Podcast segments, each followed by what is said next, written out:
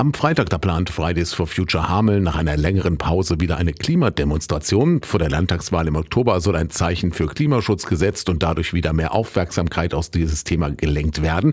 Bei der Mahnwache am Hochzeitshaus werden mehrere hundert Teilnehmer erwartet, die neben den globalen Forderungen auch ganz lokalpolitische Erwartungen haben, sagt Luisa Volt, Sprecherin von Fridays for Future Hameln. Unser großes Ziel ist natürlich das 1,5 Grad Ziel des Pariser Klimaabkommens und um das zu erreichen, sind natürlich viele lokale Änderungen auch unglaublich notwendig. Dazu gehört, dass wir den ÖPNV weiter ausbauen, dass wir so etwas wie das 9-Euro-Ticket weiterhin bestehen lassen. Dazu gehören auch der Ausbau von lokalen Fahrradwegen und vor allem die Energiepolitik muss sich rasant ändern. Des Weiteren ist natürlich der Ausbau der Energien ein ganz großer Punkt. Somit beispielsweise das verabschiedet wurde, dass 2 Prozent der Flächen für Windkraft genutzt werden sollen. Und das ist hier in Niedersachsen und auch lokal in Hameln-Pyrmont einfach noch längst nicht gegeben. Die längere Pause der Gruppe lasse sich sowohl auf den Krieg in der Ukraine zurückführen, auf den seit Monaten ein Großteil der Aufmerksamkeit liege, als auch auf die geringe Anzahl der Aktivisten, die sich momentan in der Ortsgruppe engagieren. Ganz aktuell ist natürlich der Ukraine-Krieg. Das ist so ein Punkt, der die Aufmerksamkeit von vielen von uns nochmal auf etwas anderes gezogen hat.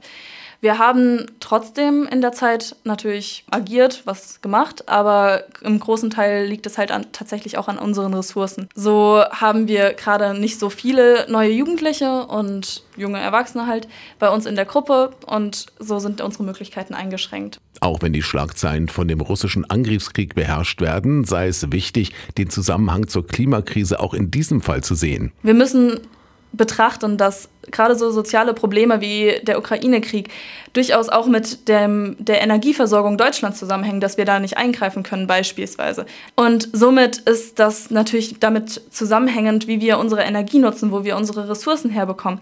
Es hängt alles zusammen. Vor allem soziales Geschehen und ähm, ökologisches Geschehen ist auf Dauer absolut verbunden.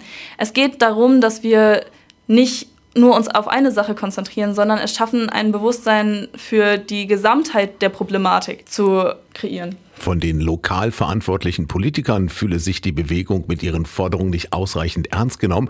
Worten seien selten Taten gefolgt. Die Aktivisten sehen in der anstehenden Landtagswahl eine Chance für Veränderung. Natürlich haben die PolitikerInnen einfach die Aufgabe, das ernst zu nehmen.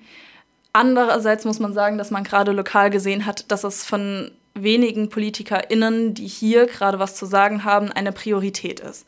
Natürlich standen wir auch mit den PolitikerInnen in einem Dialog und leider ist das, was aus den Gesprächen, die wir geführt haben, rausgekommen ist, auch nicht so groß gewesen, dass wir da so viel rein investieren wollten.